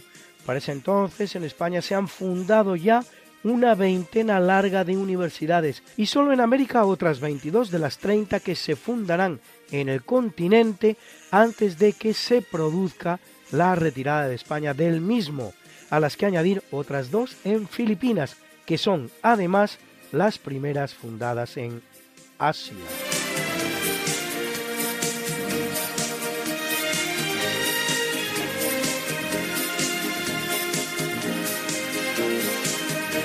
En el capítulo siempre fecundo de la conquista, colonización y evangelización de América por los españoles que va a permitir a los indígenas americanos el tránsito del neolítico al Renacimiento en apenas dos generaciones, un tránsito que a los europeos había costado 7.000 enteros años, en 1777 en California los franciscanos españoles fundan la misión Santa Clara de Asís, actual ciudad de Santa Clara, octava de las 21 misiones que España funda en la región. Dicho sea para todos aquellos que desconocen que hasta dos tercios, dos tercios del actual territorio de los Estados Unidos de Norteamérica fueron en algún momento españoles, produciéndose, por cierto, una perfecta convivencia con los indígenas, los cuales muchos de ellos acabaron hablando español y bautizados, convivencia que solo terminará cuando el territorio sea conquistado por sus nuevos colonos de procedencia británica, que procederán al impío y casi completo exterminio de los indios, hasta llegar a la situación de ambos semicontinentes. Y así, mientras en el centro y sur, colonizado por los españoles, un 20% de la población es indígena pura y hasta un 70% mestiza, en la parte norte, en los Estados Unidos concretamente, donde la colonización española será sustituida por la británica y yanqui, el porcentaje de indígenas originarios que han llegado a nuestros días apenas asciende a un 0,89% y el mestizaje es literalmente cero. Hoy día, la población mestiza de los Estados Unidos alcanza casi el 20% de la población, pero lo es gracias a los mestizos hispanos que han entrado en el país en los últimos años.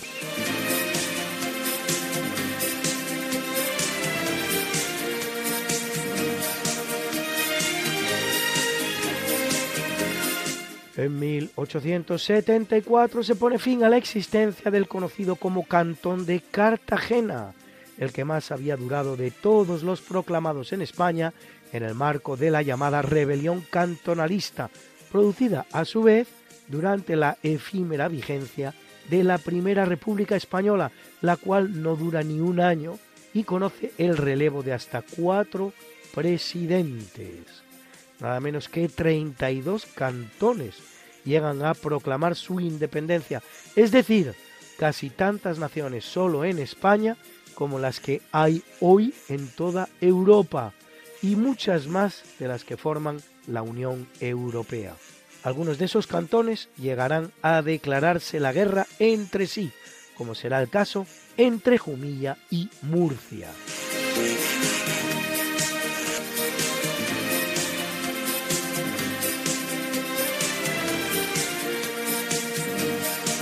...59 años después, en 1933... ...en el marco ahora de una nueva república en España la llamada Segunda República, tienen lugar los llamados sucesos de Casas Viejas en la provincia de Cádiz, un alzamiento anarquista, ojo, anarquista, que el gobierno de la Segunda República Española ordena reprimir a sangre y fuego, con un saldo de 14 muertos, entre los cuales mujeres y niños.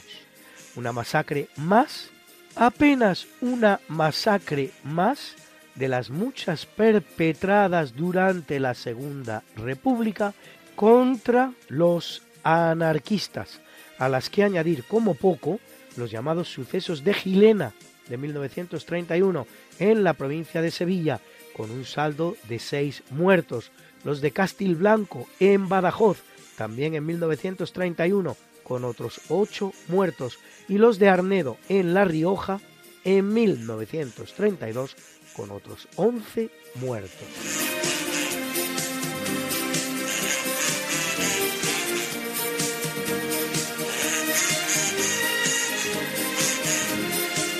En 1910 el Congreso norteamericano aprueba una ley contra la llamada trata de blancas. Define el diccionario de la Real Academia Española la trata de blancas como el tráfico de mujeres que consiste en atraerlas a los centros de prostitución para especular con ellas.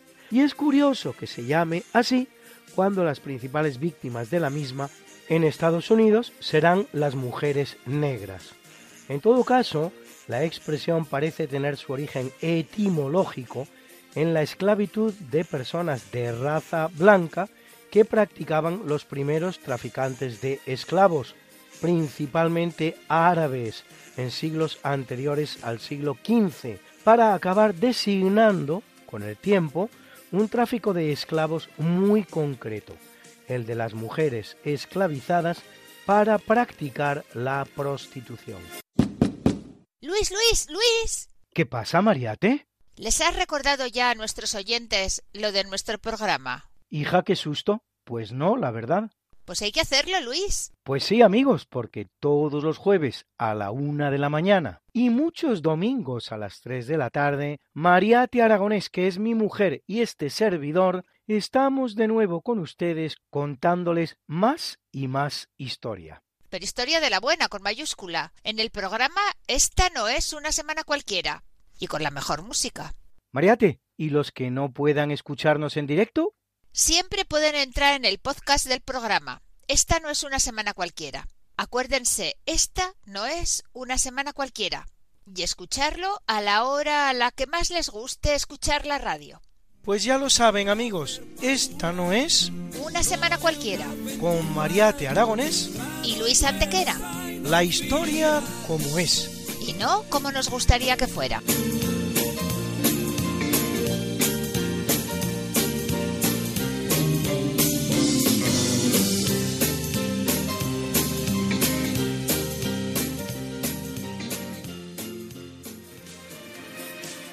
en 1970. Tras tres años de hostilidades, concluye en Nigeria la terrible guerra de Biafra, iniciada cuando el general Oyukwu proclama la secesión de la provincia Sita en el sudeste del país, así llamada, y el nacimiento de una república independiente. La guerra, que produce 3 millones de muertos, no tanto por las balas como sobre todo por el hambre y las enfermedades, termina con la derrota de Biafra y su reincorporación al territorio. Hoy, Nigeria es el país más poblado de África, con 100 millones de habitantes divididos a partes iguales entre cristianos y musulmanes, con un problema importante de convivencia interreligiosa que ha propiciado la irrupción de un sanguinario grupo terrorista de profesión islamista, entre los más activos y criminales del mundo, Boko Haram, nombre cuyo significado es la educación es pecado, toda una declaración de intenciones. El terror islamista se ha cobrado solo hace un par de semanas la vida de otros 200 cristianos. La cifra total de víctimas de Boko Haram se estima en unos 27.000.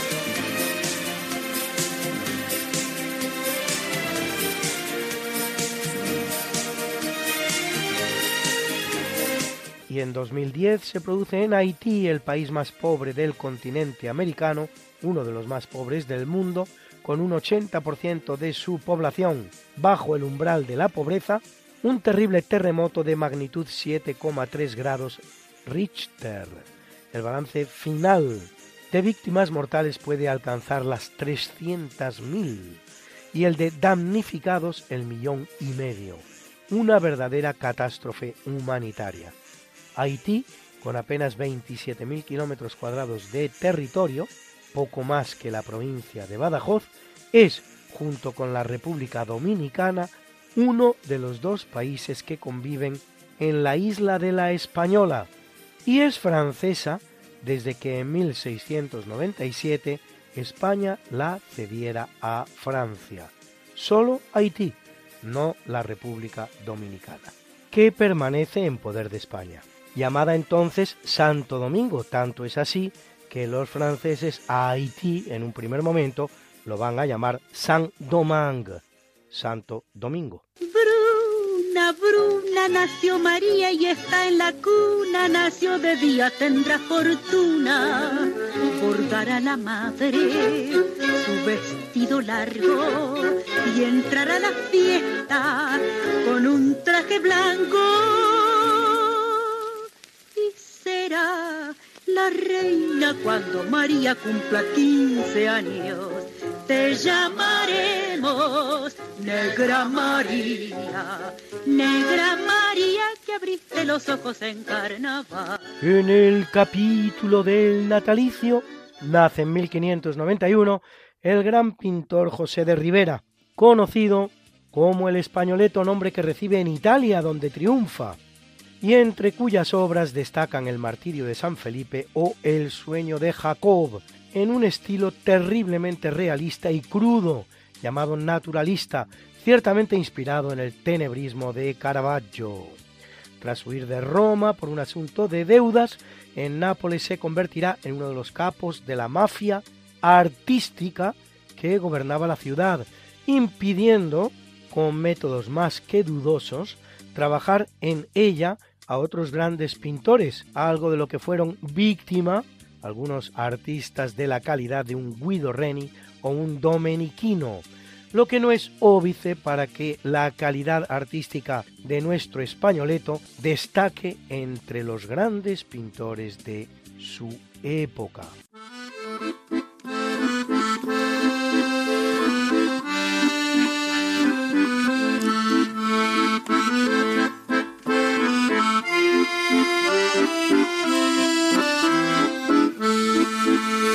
Je ne sais pourquoi j'allais danser à Saint-Jean aux musettes, mais il m'a suffi d'un seul baiser pour que mon cœur soit prisonnier.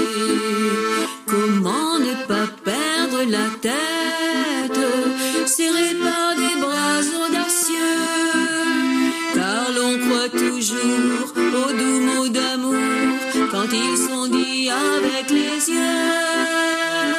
Moi qui l'aimais tant, je le trouvais le plus beau de Saint-Jean. Je restais grisé, sans volonté, sous ses baisers. Sans plus réfléchir, je lui donnais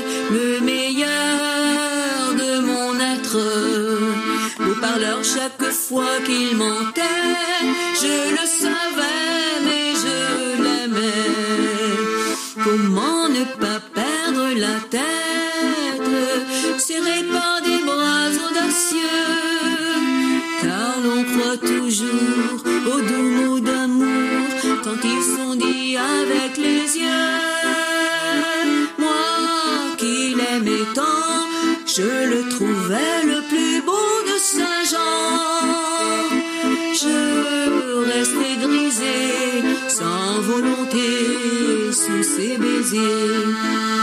Mais hélas, à Saint-Jean comme ailleurs, un serment n'est qu'un leurre. J'étais folle de croire au bonheur et de vouloir garder son cœur. Comment ne pas perdre la tête, serré par des bras audacieux, car l'on croit toujours aux doux mots d'amour quand avec les yeux. Moi qui l'aimais tant, mon bel amour, mon amant de Saint-Jean, il ne m'aime plus, c'est du passé, non parlons plus. Pitu, Antequera y Olamour, les amants de Saint-Jean, los amantes de San Juan. En 1628 ve la luz Charles Perrault, escritor francés, autor de cuentos tan entrañables como La Bella Durmiente, Cenicienta, El Gato con Botas o Caperucita Roja, recopilados en su obra Cuentos de Mamá Ganso, a la avanzada edad de casi 70 años, tantos de ellos llevados al cine por Walt Disney. Unos cuentos que en realidad eran relatos populares a los que Perrault da forma literaria. Previamente había sido secretario de la Academia Francesa y desplegado una carrera política de mediana importancia a la sombra de Jean-Baptiste Colbert, el importante consejero de Luis XIV.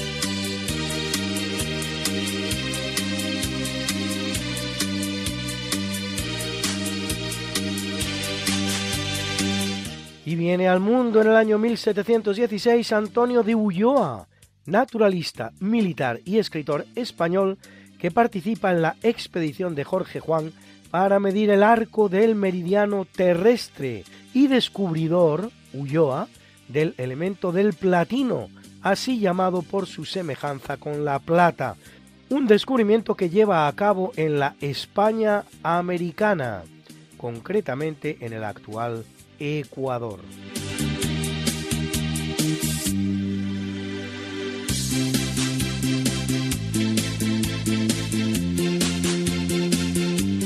Nace en el año 1856 en la italiana ciudad de Florencia, donde su rica familia residía por entonces, John Singer Sargent, uno de los grandes pintores estadounidenses, especializado en el arte del retrato, autor de casi mil óleos y dos mil acuarelas, entre las que destacan ese maravilloso Las hijas de Edward Darley Boyd o el retrato de Madame X.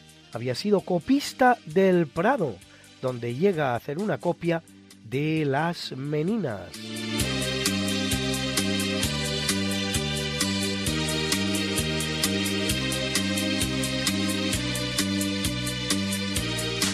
En el año 1893 nace Hermann Göring, uno de los prebostes del nacionalsocialismo alemán, fundador de la Geheime Staatspolizei, policía secreta del Estado más conocida como Gestapo, de triste memoria, y número dos de Hitler.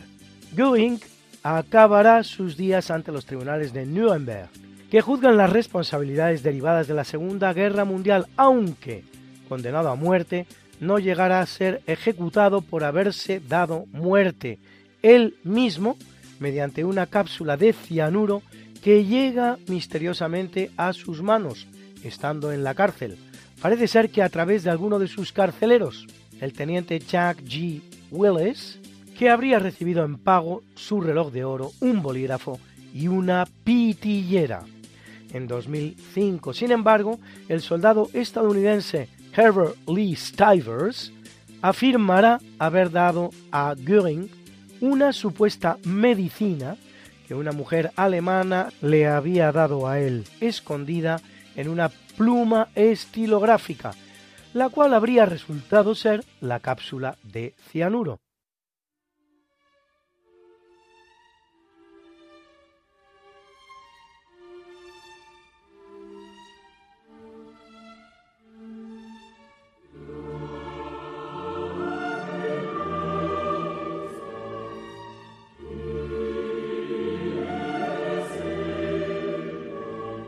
En el capítulo del obituario muere en 1519 Maximiliano I de Habsburgo, rey de Austria, emperador del Sacro Imperio Romano Germánico, abuelo del también emperador Carlos V, Carlos I de España, y casado con María de Borgoña, de quien tiene a Felipe, llamado el Hermoso, rey de Castilla que, a pesar de ser hijo y padre de emperador, no lo será él mismo. Para hacer valer los derechos que recaían en su persona sobre el ducado de Borgoña, uno de los territorios más ricos de Europa en aquel momento, Maximiliano entrará en guerra contra la Francia de Luis XI. Al final, por el Tratado de Arras de 1482, Borgoña, Franco Condado, Artois y Picardía quedan asignados a Francia y Países Bajos y Luxemburgo a los Habsburgo.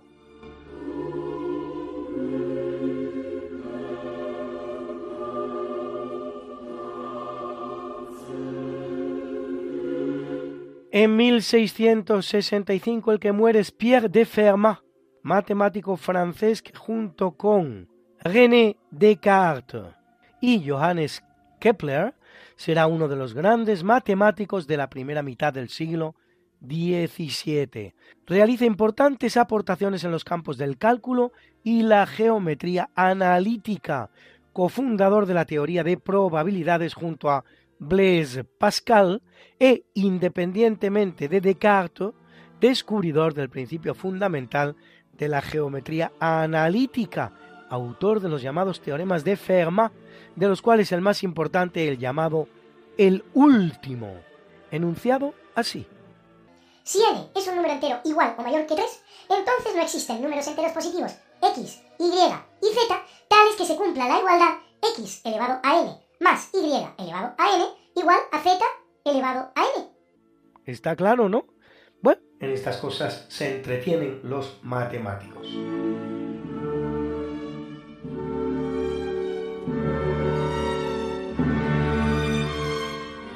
Muere en el año 1963 Ramón Gómez de la Serna, escritor y periodista español, autor de las famosas greguerías, frases breves que condensan un pensamiento más o menos profundo o cómico. Un ejemplo, la leche es el agua vestida de novia. El estanque es una isla de agua. La cabeza es la pecera de las ideas. El beso nunca es singular la eternidad envidia a lo mortal.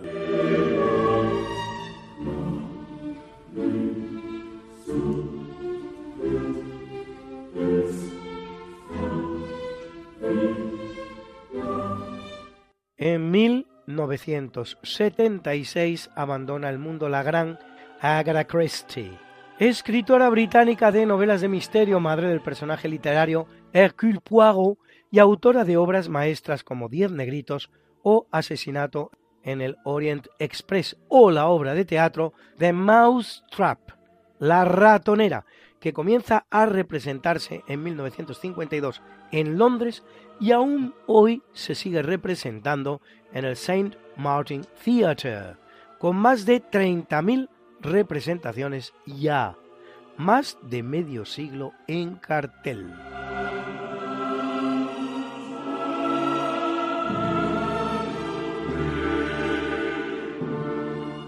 En 1997 el que muere es Charles Brenton Huggins, médico estadounidense especializado en cáncer de próstata, Nobel de Medicina 1966 por el descubrimiento de hormonas que podrían ser utilizadas en el control de algunos cánceres.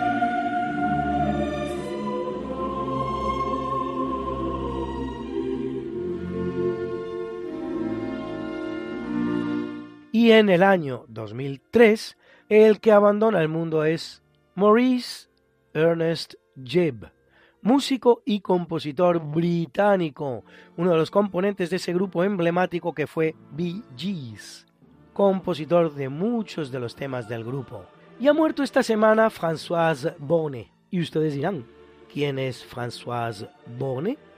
Pues bien, Françoise Bonnet es la protagonista de la famosa fotografía de Robert Doisneau, en la que aparece una pareja que se da un beso delante del Ayuntamiento de París mientras camina, realizada en abril de 1950. Lo que tampoco sabrán ustedes es que se trataba de un encargo para ilustrar un artículo sobre el amor en la revista Life y formaba parte de una serie de fotografías realizadas después de la guerra para vender que la capital francesa volvía a ser la ciudad del amor convertida en un póster tres décadas después, tres décadas después, se venderán cientos de miles de copias. En 2005, la imagen original es subastada por 185.000 euros.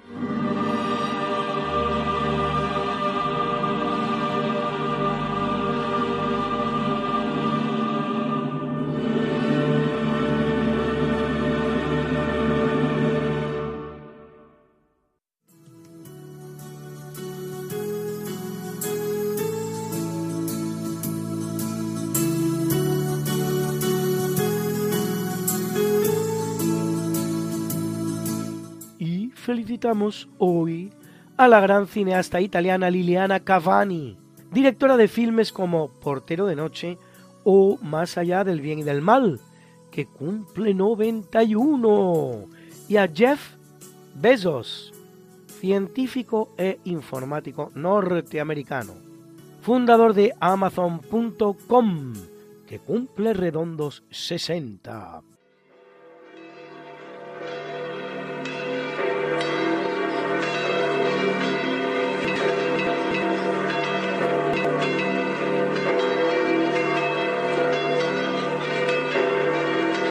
Celebra la Iglesia Católica a Taciana, Sátiro, Arcadio, Zótico, Rogato, Modesto, Cástulo, Tigrio y Eutropio, mártires, a Juan Probo y Bonet,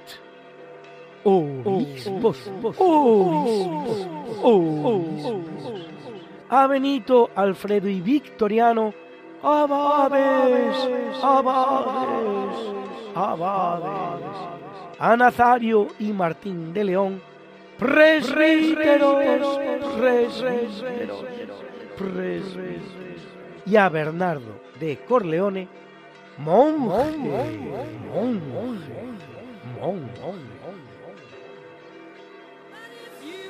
Something that must be done, and it can only be done by one. There is nothing more to say,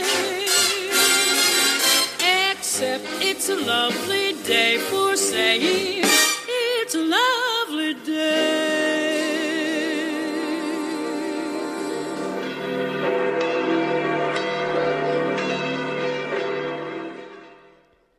Y el profesor José Manuel Amaya presenta la sección de Curiosidades Científicas.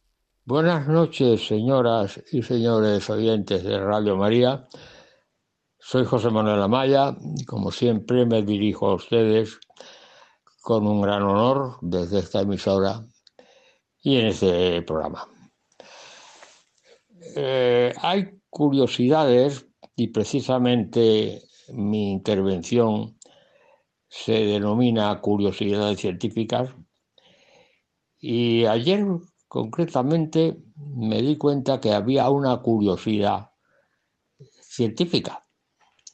Y es el propio año en que estamos estrenando, el año 2024, y pensaba yo, es curioso porque la termodinámica, que era la ciencia de que estábamos tratando y que seguiremos tratando en lo sucesivo, empezó a constituirse en el año 1824. Y esa es la curiosidad. Este año, hace ya dos siglos, que se inició la constitución o la creación de esa nueva ciencia, que era la ciencia termodinámica, y justamente en el año 1824 fue Sadi Carnot el que empezó a llevar a cabo sus investigaciones y, y eh, estableció lo que se llama el segundo principio de la termodinámica, que como ustedes ya eh, eh, saben por mis intervenciones anteriores, que el segundo principio de la termodinámica es un principio restrictivo en el sentido de que eh, establece de que un motor térmico, que es imposible construir un motor térmico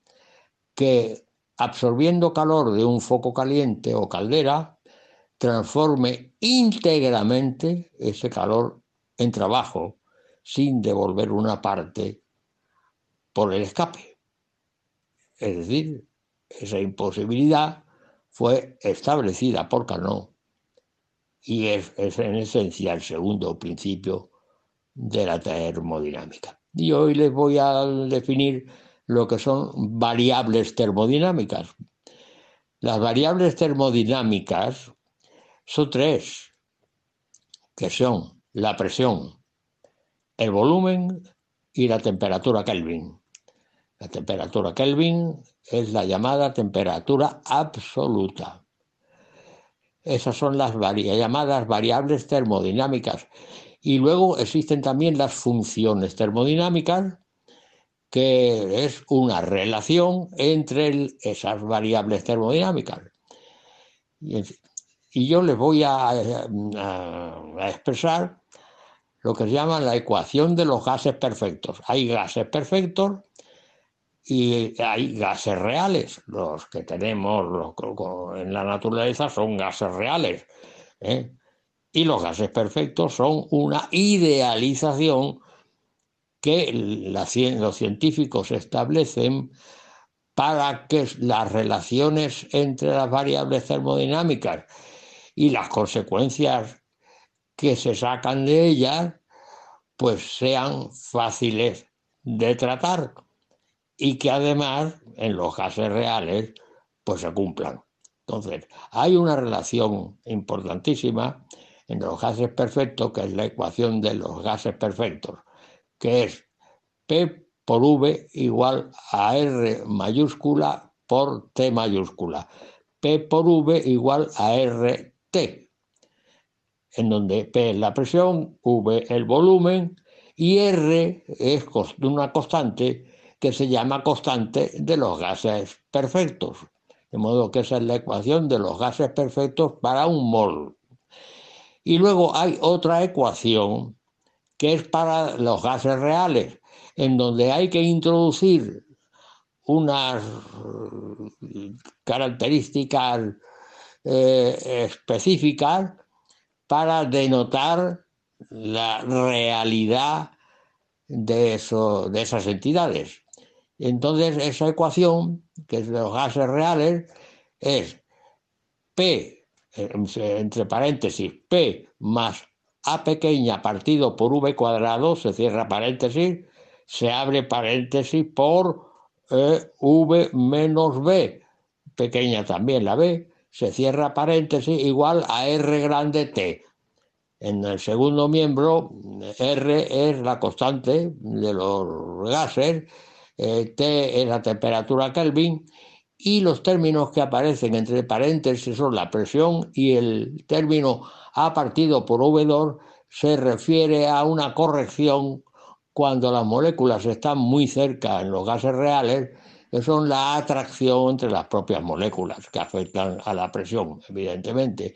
Y en el otro paréntesis aparece B, que es una corrección para el propio volumen de las moléculas de los gases reales, porque en los gases perfectos las moléculas se, consideran como si fueran puntos que no ocupan volumen, por eso se llaman perfectos, son puntos independientes que están en un continuo movimiento caótico del cual hablaremos ya la semana que viene. Y hasta aquí mi intervención eh, del día de hoy, deseándoles a ustedes muy buenas noches y hasta la semana que viene, si Dios quiere. Pues muchas gracias, profesor José Manuel Amaya. Terminamos ya el programa de hoy, 12 de enero de 2024. Les esperamos la semana que viene, si Dios quiere. No falten, les dejamos con el catecismo de la Iglesia Católica como el señor José Ignacio Munilla, que sé que les encanta y con esta oración que yo hago a veces, Señor, dame una voz como la de Monseñor Munilla y una sabiduría como la suya. Y le pediremos a San Juan Pablo II que interceda por nosotros para que se nos libre del mal. Ya saben lo que les voy a pedir. No se olviden de nosotros en sus oraciones. Gracias y buenas noches.